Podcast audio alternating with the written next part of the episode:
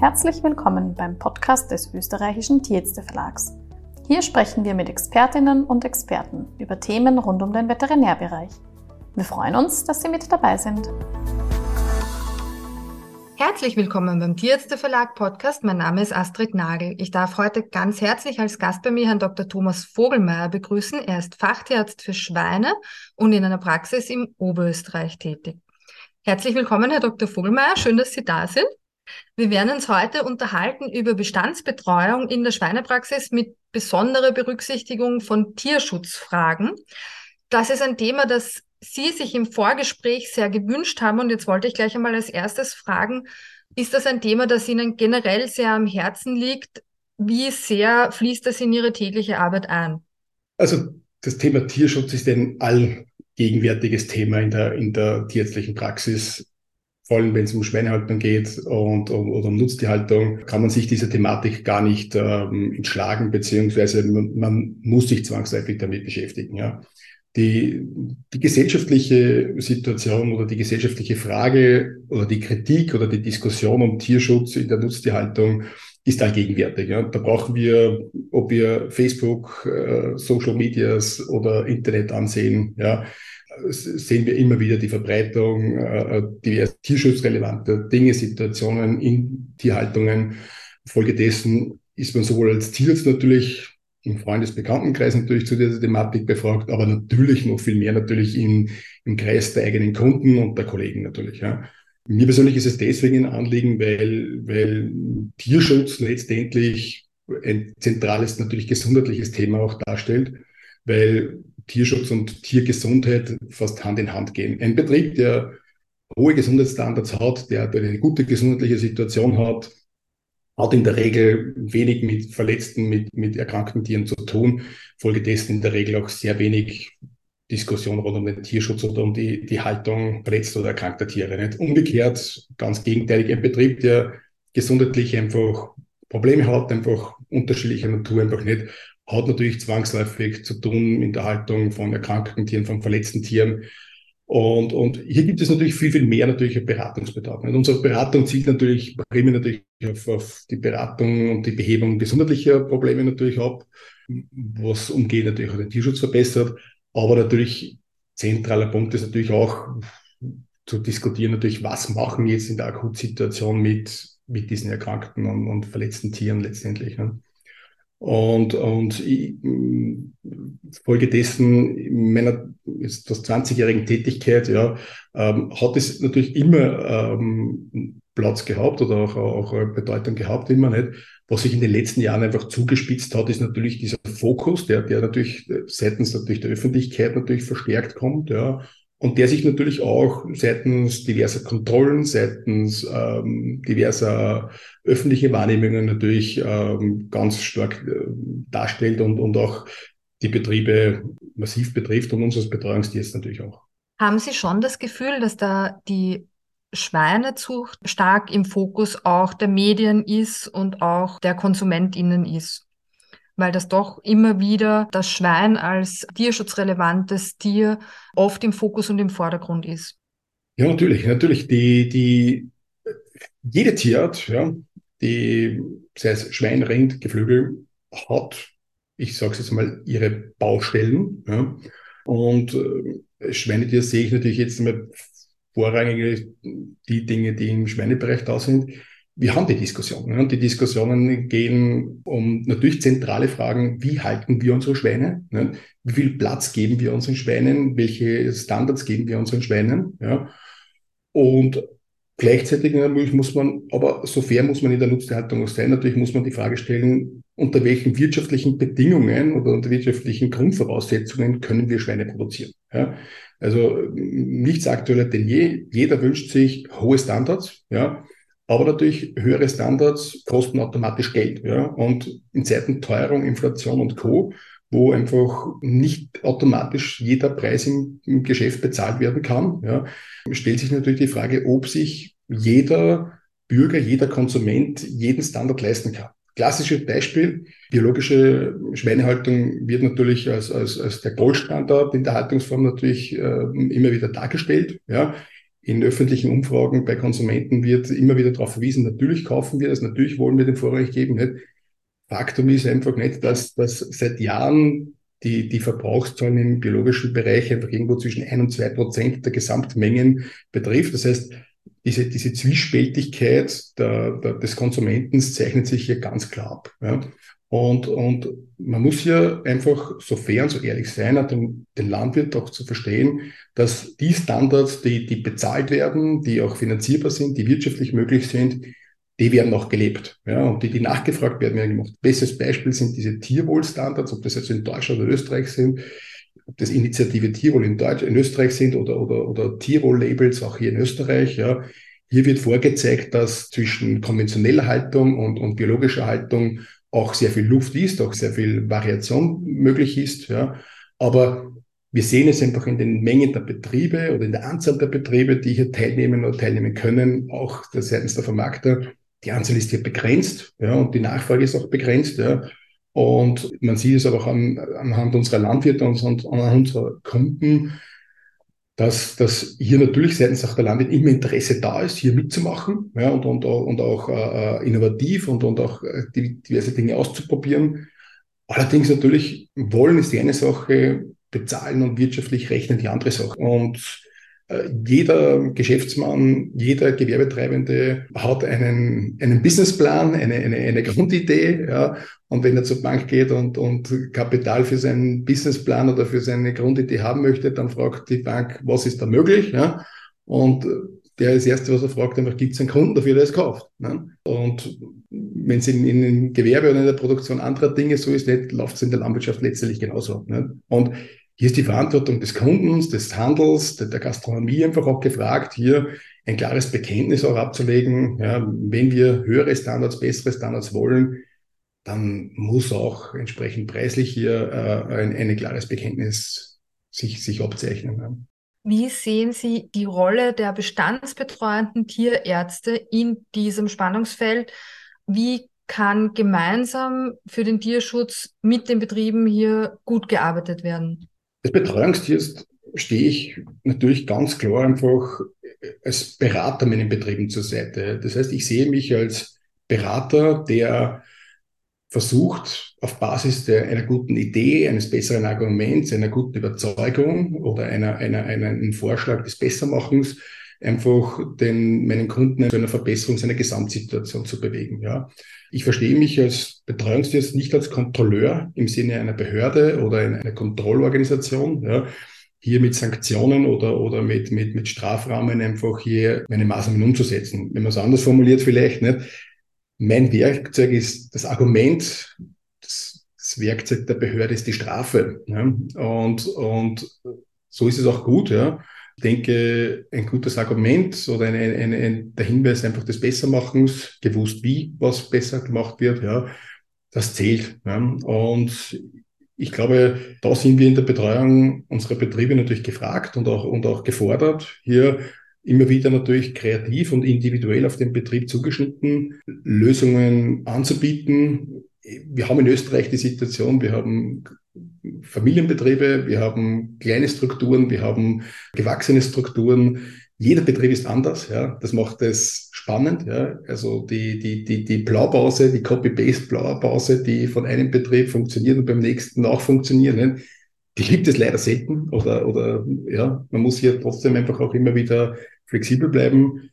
Aber das, denke ich, macht auch die Arbeit so spannend, dass Schweinetiers, dass die Tätigkeit nicht langweilig wird, nicht? Und, und so wie die Personen, für die man arbeitet, unterschiedlich sind, sind die Betriebe unterschiedlich und die Fragestellungen, die Aufgaben unterschiedlich. Wie erarbeiten Sie mit Betrieben, die Probleme haben, die vielleicht schon äh, auch bei Kontrollen, äh, wo Mängel festgestellt wurden, wie erarbeiten Sie da ein Konzept, dass es besser funktionieren könnte? Was macht man mit so einem Betrieb, der ja auch entsprechend dann möglicherweise die, die Verluste an den Tieren hat, äh, die verwundeten, verletzten Tiere drinnen hat, wo es immer wieder Probleme gibt. Wie kann man einen äh, solchen Betrieb gut beraten und ihm helfen, dass er sich neu aufstellen kann? Hm.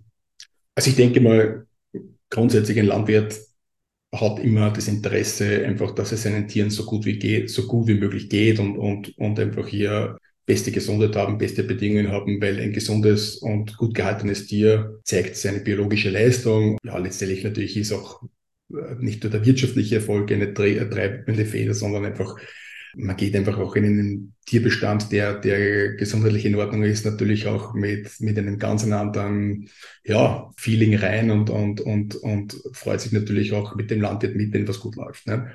Aber wenn es Probleme gibt, natürlich nicht, dann ist natürlich zunächst einmal ganz entscheidend, natürlich eine Problemanalyse zu machen. Nicht? Also je genau und je besser man die Diagnose hier stellt oder, oder die Problematik analysiert, ja, desto zielgerichteter und einfacher kann man sich auf die Lösung fokussieren. Bestes Beispiel, ja, bei Infek Schweinemedizin ist Infektionsmedizin. Ja, also man hat hier die detektivische diagnostische Aufgabe oft einfach nicht mit Blutproben, Gewebeproben, Tupferproben gewisse Erreger zu, zu, zu isolieren. Man stellt sozusagen die infektiöse Komponente, die krankheitsbedingte Komponente zunächst einmal dar, die natürlich durch diverse Behandlungen, Impfkonzepte und so weiter natürlich kontrolliert werden kann.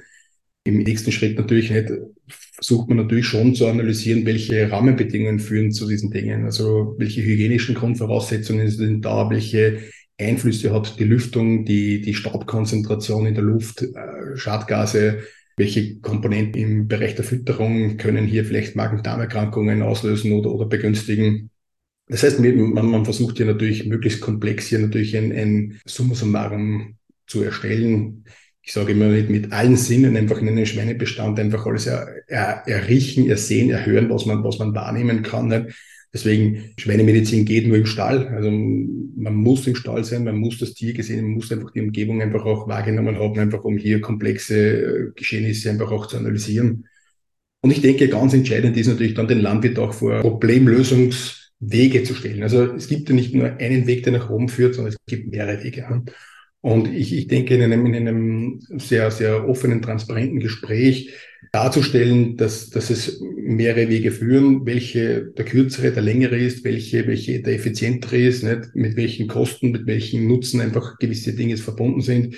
Und dann letztendlich eine Entscheidung zu treffen, das ist, glaube ich, das, das, das Um und Auf. Und diese, den Landwirt dann mit einer, mit einer Diagnose zurückzulassen, ohne eine Beratung zu machen, was Beste wäre, oder dann eine, eine, eine Lösung, das wäre, glaube ich, das Fatalste. Also die, die Problemlösung, die Lösungsansätze, die Möglichkeiten und dann eine gemeinsame Entscheidung, die man dann auch durchträgt oder durchzieht, glaube ich, das, das ist, das ist so die, das sind so die Kernpunkte, glaube ich, glaube ich, einer, einer, einer guten Problemlösungsstrategie. Wie sehen Sie jetzt in der Bestandsbetreuung, in der gemeinsamen Zusammenarbeit mit den äh, Tierhalterinnen und Tierhaltern äh, den Stellenwert von präventiven Maßnahmen, dass also die Infektionskrankheiten gar nicht in den Betrieb kommen und dass man von den Hygienemaßnahmen her und äh, von der Fütterung und allen möglichen anderen Faktoren die Herde so aufstellt, dass es gar nicht erst zu einem Ausbruch kommt?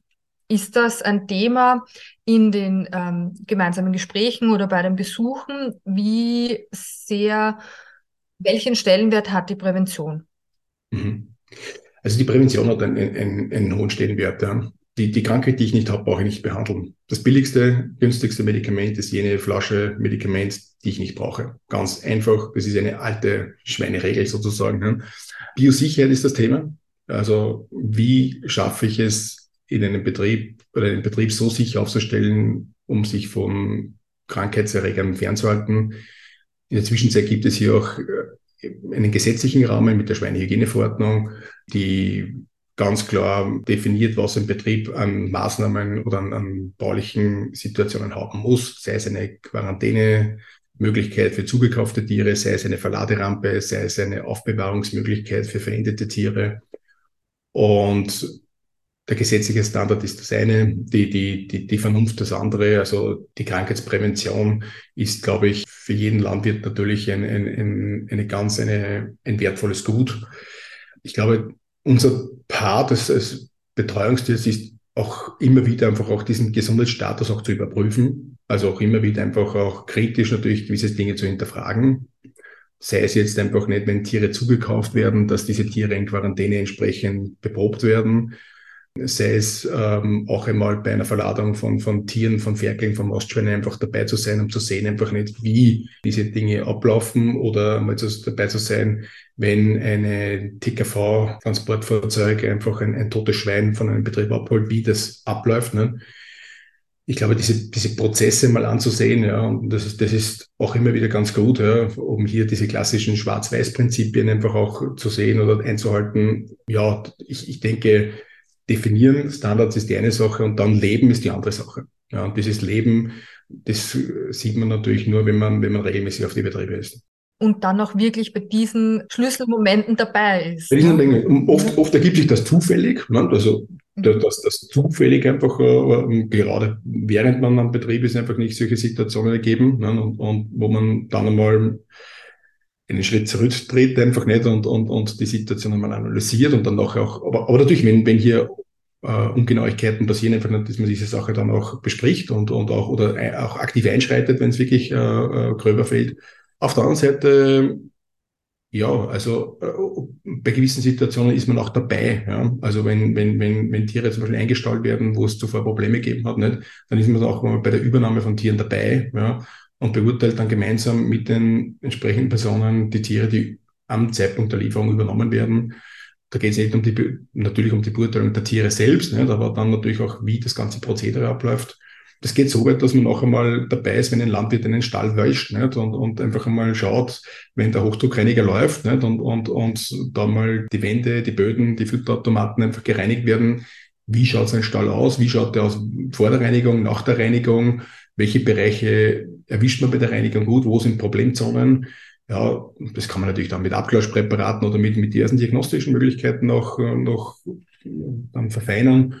Aber äh, dabei sein, einmal solche Prozesse anzusehen. Ja, das lernt man jetzt jetzt nicht auf der Uni, das lernt man auch in keinem Seminar oder in keiner Fortbildung.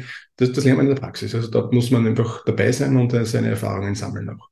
Die afrikanische Schweinepest ist ja momentan ein großes Thema, die mitgebrachte Wurstsemmel aus dem Urlaub und so weiter, die Warnungen entsprechenden.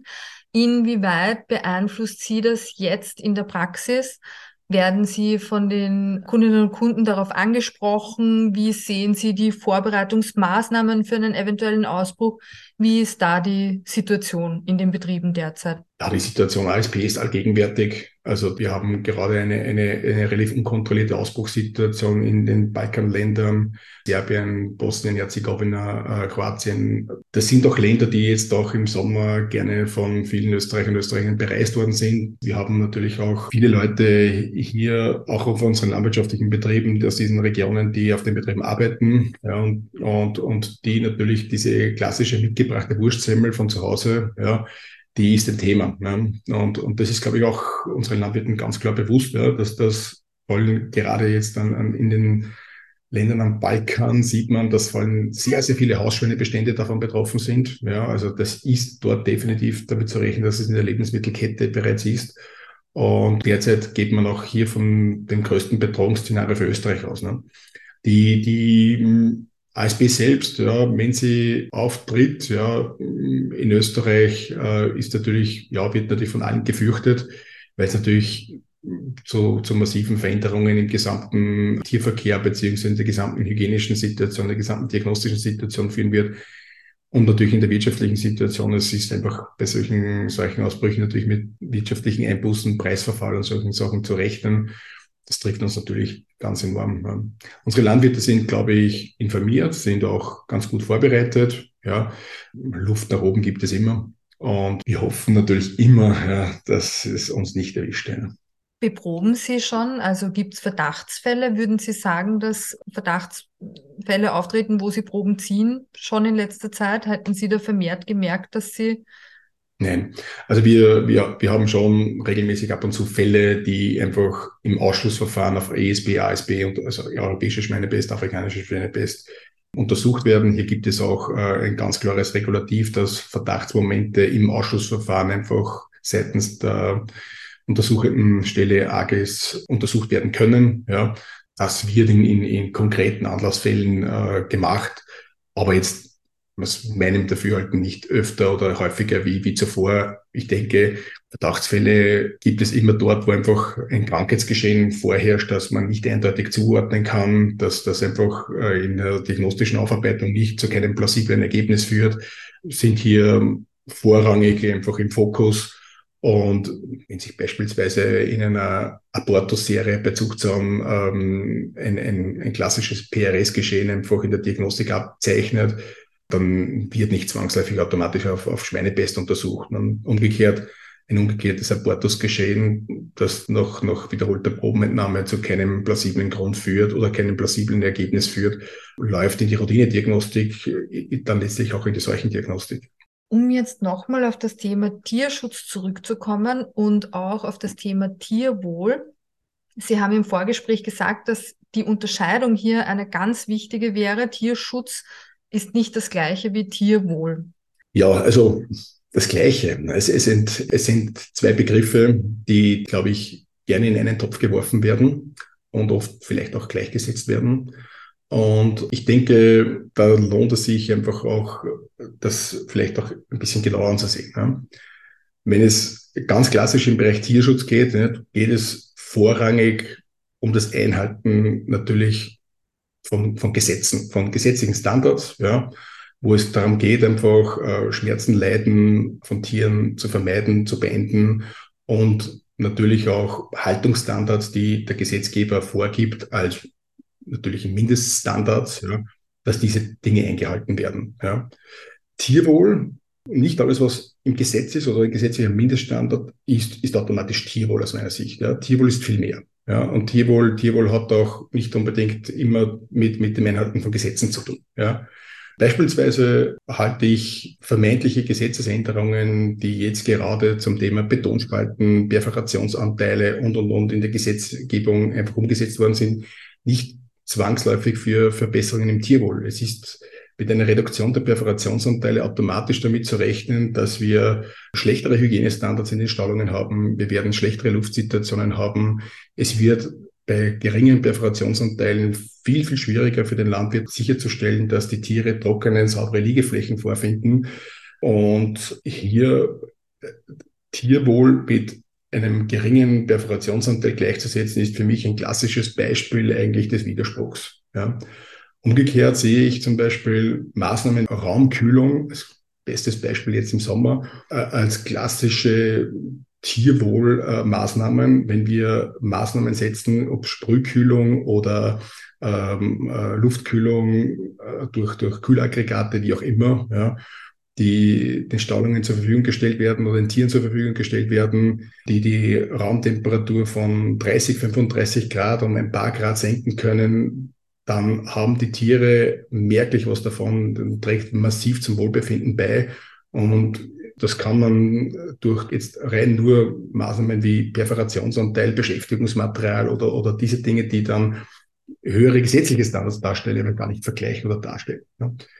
Oder ein anderes Beispiel zum Beispiel, ja, wir definieren die Volumen natürlich über den Platz, über die Fläche, was dem Tier zur Verfügung steht. Klar, das ist natürlich ein, ein entscheidender Punkt. Ne?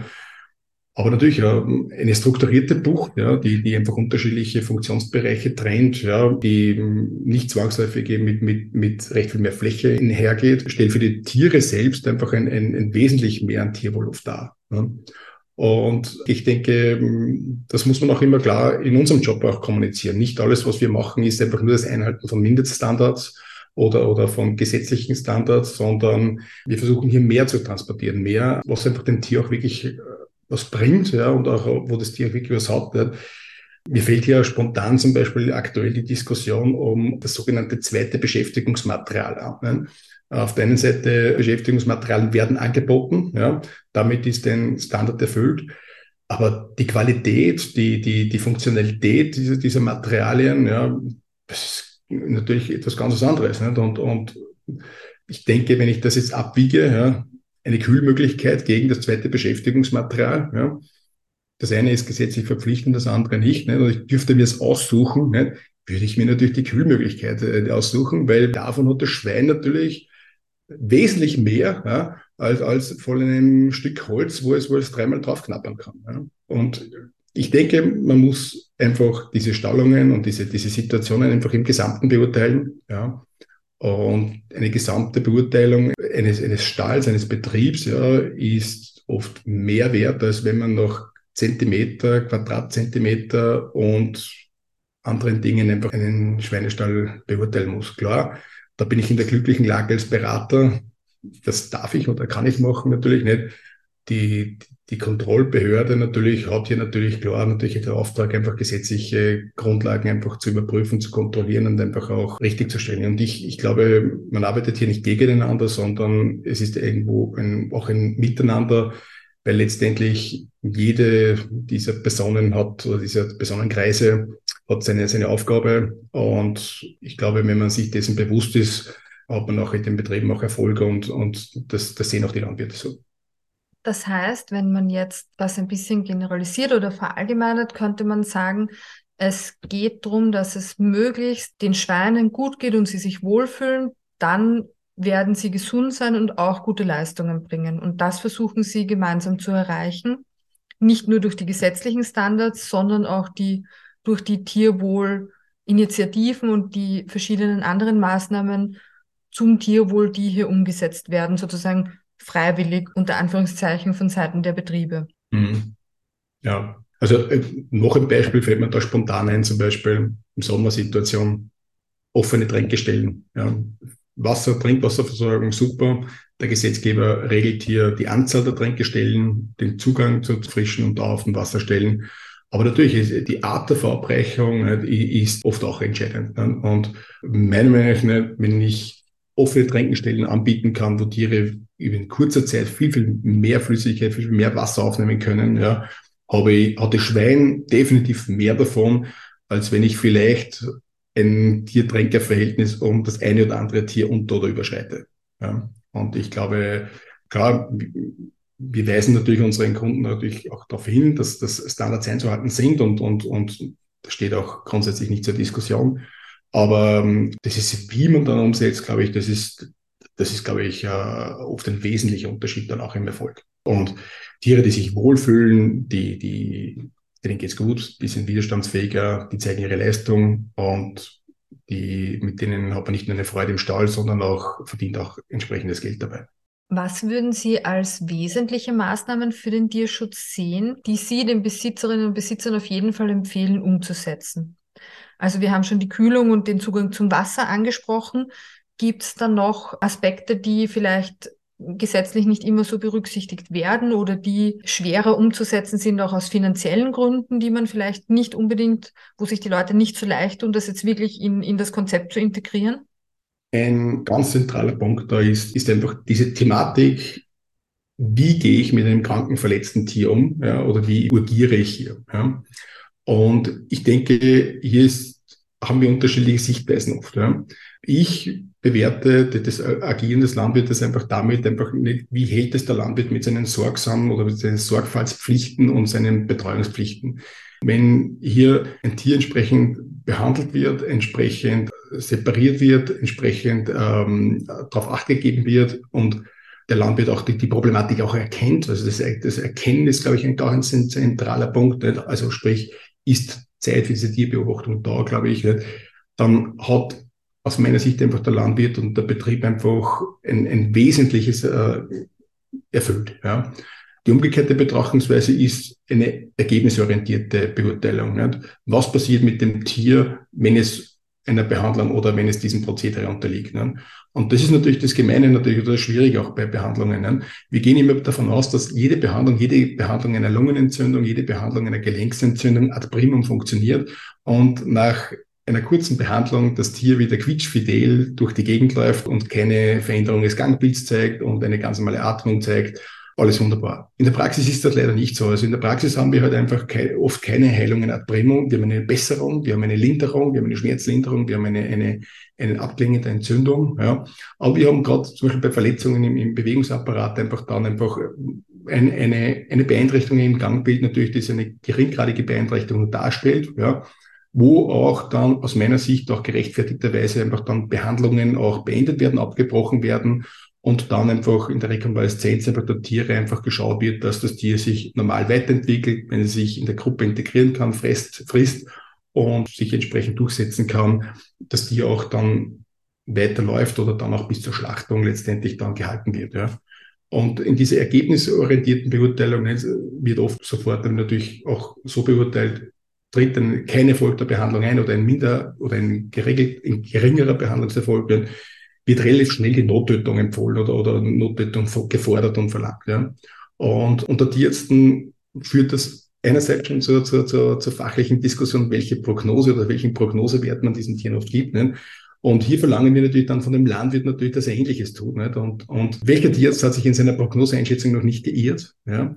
Ähm, ich denke, es ist auch dem Landwirt auch zuzugestehen, nicht, dass er, wenn er seine Sorgfaltspflichten erfüllt, sich um sein Tier kümmert und behandelt und, und die, die, die entsprechenden Schritte macht. Nicht? Und dann wird das Tier nicht gut, ja? dass man ihm das nicht zum Vorwurf macht, ja? sondern dass, dass man hier zwar natürlich dann als Tierarzt auch sagt, du, da ist Endstation vielleicht oder da, da geht es nicht weiter und dann muss man eine, eine Abschaffung auch abbiegen. Ja.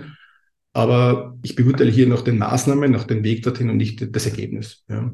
Und, und ich denke, da ist oft einfach das Problem, ja, auch, auch in, in, in, in der, im Verständnis, auch nicht, wenn, dass einfach Behandlungen auch einmal nicht hundertprozentig funktionieren oder nicht zum hundertprozentigen Ergebnis führen. Ja. Und, und es ist nicht alles schwarz und weiß. Ja. Das ist, das ist, glaube ich, und, und die diese Graubereiche, die sind, die bleiben und werden immer einer, einer subjektiven Beurteilung letztendlich auch unterliegen, glaube ich. Ja. Das heißt aber auch, dass in der Bestandsbetreuung in der Schweinepraxis nicht nur die Herde immer im Vordergrund steht, das heißt die allgemeine Gesundheit der Herde, sondern auch durchaus Einzeltiere. Natürlich, ja. Also äh, Einzeltiere auch ganz klar wichtig, ja. Aber diese, diese Beurteilung des Einzeltiers ist natürlich am Ende des Tages natürlich genauso wichtig wie die, die Beurteilung des gesamten Bestands, ja. Wobei man hier schon immer aus meiner Sicht abbiegen muss, ja, wenn ein einzelnes Tier hier in einem Bestand ein Problem hat, ja, handelt es sich hier um definitiv ein Einzeltierproblem, das hier äh, ja, einfach, einfach zur Diskussion oder zur Problematik führt. Nicht? Oder handelt es sich um ein Bestandsproblem? Ja? Und, und, oder handelt es sich um ein Systemversagen? So vielleicht gesagt. Ja? Also erkennt der Landwirt vielleicht das Problem nicht oder erkennt er die Problematik der, der Situation nicht? Ja? Glaube ich, ist anders zu bewerten für den Betrieb oder für den Bestand, als wenn wir hier ein einzelnes Tier haben. Und so sieht es auch zum Beispiel auch in den TGD-Protokollen auch vor, hier zu graduieren, ja, zwischen keinen Mängeln, geringgradigen Mängeln, hochgradigen Mängeln, ja. Äh, diese Graduierung macht, glaube ich, schon sehr, sehr viel Sinn, ja, dass man hier einfach eine Gewichtung reinbringt. Ja. Und das ist einzeln hier Gerade zum Beispiel in der Saunhaltung, ja, wenn, wenn einzelne Zuchtschweine Probleme im Bewegungsapparat haben oder Probleme bei der Geburt haben, ja, natürlich, ja. Also es gehört genauso Akutmedizin dazu, dass bei einer Geburt ein, ein Tierarzt einmal äh, assistiert oder, oder hilft, ja. Genauso äh, bei einer, bei einer Veränderung von einem Gelenk oder, oder von äh, Gelenksentzündungen, dass hier eine Behandlungsoption einfach vom, vom Tierarzt angefragt wird und, und geschaut wird, ob, ob hier andere Behandlungsoptionen einfach sinnvoll sind. Ne? Dann würde ich Ihnen gerne zum Abschluss noch die Frage stellen, was mögen Sie an den Schweinen, an der gemeinsamen Arbeit mit diesen Tieren, die ja total äh, gescheit und, und ich sag mal entzückend sind. Was macht da Spaß und was taugt Ihnen dran? Das Schwein ist ein geniales Tier. Ja. Das Schwein ist auf der einen Seite ein hochinteressantes Tier seitens der Biologie. Mich fasziniert ja, ein, ein Tier wie das Schwein seitens der Fruchtbarkeitsleistung, der Wachstumsleistung, wie sich ein Tier entwickeln kann. Mich fasziniert es tagtäglich wieder, wie ein Tier in, in, in dieser Geschwindigkeit wachsen kann ja, und auch leisten kann. Ja, und ich meine das jetzt ganz bewusst auch von der positiven Seite. Ja. Mich fasziniert aber auch natürlich, das, das Schwein ist auch ein intelligentes Tier, ja, auch wenn wir oft das Tier so nicht so halten, dass es seine, seine, sein Verhalten dementsprechend ausleben kann. Aber im Endeffekt, ja, es ist äh, viele Tiere oder viele Dinge, viele Problemkreise haben was mit dem Verhalten oder mit Verhaltensstörungen auch zu tun. Ja. Und, und das Verhalten der Schweine ist interessant das zu beobachten. Ich erwische mich immer wieder dabei, dass man einfach mal Viertelstunde, 20 Minuten vor einer Bucht gemeinsam mit dem Landwirt stehen bleibt, Tiere beobachtet und einfach einzelne Verhaltensmuster von Tieren einfach analysiert. Ich denke, das, das ist, das ist ein, ein ähm, Aspekt, der vielleicht jetzt nicht gerade klassisch tierärztlich ist, aber, aber der einfach auch einen persönlich interessiert. Und last but not least, bin ich natürlich auch Fleischfresser. Ja. Ich finde ein Schnitzel vom Schwein, ein Kotelett am Grill, das in Österreich produziert worden ist, ein herrliches Lebensmittel, ein köstliches Lebensmittel. Und irgendwo bin ich auch immer wieder ein Stück bisschen stolz drauf, dass ich ein kleiner Teil dieser Produktion sein darf. Ja. Und ich denke, wir machen das in Österreich dermaßen gut und, und professionell, dass ich immer wieder gerne und, und, und ehrlich auch äh, zu dem Produkt greife. Ja. Und das mache ich mit voller Überzeugung. Ja. Und wie ist es dazu gekommen, dass Sie sich auf die Schweinemedizin spezialisiert haben? Das war ein Zufall. das war ein Zufall, der sich seinerzeit in der Ausbildung auf der Universität ergeben hat der mich über ein Wahlfach zum Thema Bestandsbetreuung beim Schwein seinerzeit an der Universität, an der Gynäkologie gebracht hat. Und ich über ein Wahlfach, das über zwei Tage gelaufen ist, eigentlich kennenlernen durfte, was in der Bestandsbetreuung gemacht wird oder gemacht werden kann. Und habe dann unmittelbar damals ziemlich gleich dann auch ein Praktikum gemacht, genau in der Praxis, wo ich jetzt arbeite und habe in der Praxis gesehen, dass das nicht nur an der Uni Theoriewissen ist, was hier vermittelt wird, sondern in der Praxis auch wirklich gemacht und gelebt werden kann. Und seitdem bin ich da und bin dort hängen geblieben quasi. Aber im positiven Sinn. Sehr gut. Ich darf mich ganz herzlich für das Gespräch bedanken. Es war für mich auch sehr spannend und ich hoffe, es geht unseren Zuhörerinnen und Zuhörern genauso. Vielen Dank für das Gespräch. Das Interview führte Doktorin Astrid Nagel. Schnitt von Fiona Slapota, produziert vom österreichischen Tierärzte Verlag. Wenn Ihnen der Podcast gefallen hat, freuen wir uns über eine gute Bewertung auf Spotify oder Apple Podcasts. Gerne können Sie uns Ihr Feedback auch per E-Mail unter office.tierärzteverlag.at zukommen lassen. Vielen Dank fürs Zuhören und bis zum nächsten Mal.